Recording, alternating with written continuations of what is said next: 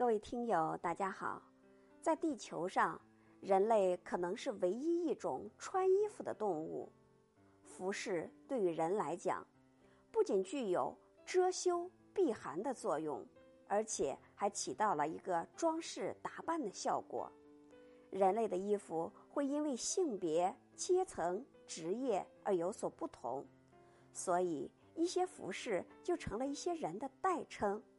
即使是这种服饰已经在人们的橱柜中消失了，但是它的指代作用却延续到现在。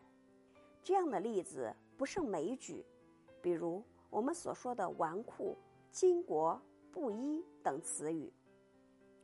纨绔指的是富贵人家中那些不务正业的子弟，它最初则指的是富贵人家的男子所穿的用绢做成的裤子。这种裤子呢，比普通人家男子的裤子要显得华丽一些。那些家里富裕的公子哥，整天穿着这种裤子招摇过市，时间长了就成了这类人的代名词了——纨绔。我们平常所说的“巾帼不让须眉”中的“巾帼”，其实也是一种服饰。古时候的女性。有戴头巾的习惯，巾帼指的就是这种头巾。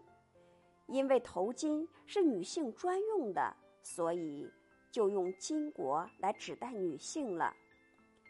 布衣是古代老百姓穿的衣服，它是由麻织成的，摸起来是十分的粗糙。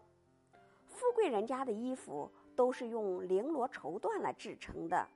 只有普通的老百姓才穿这种价格便宜的衣服，所以布衣就用来指代普通的老百姓。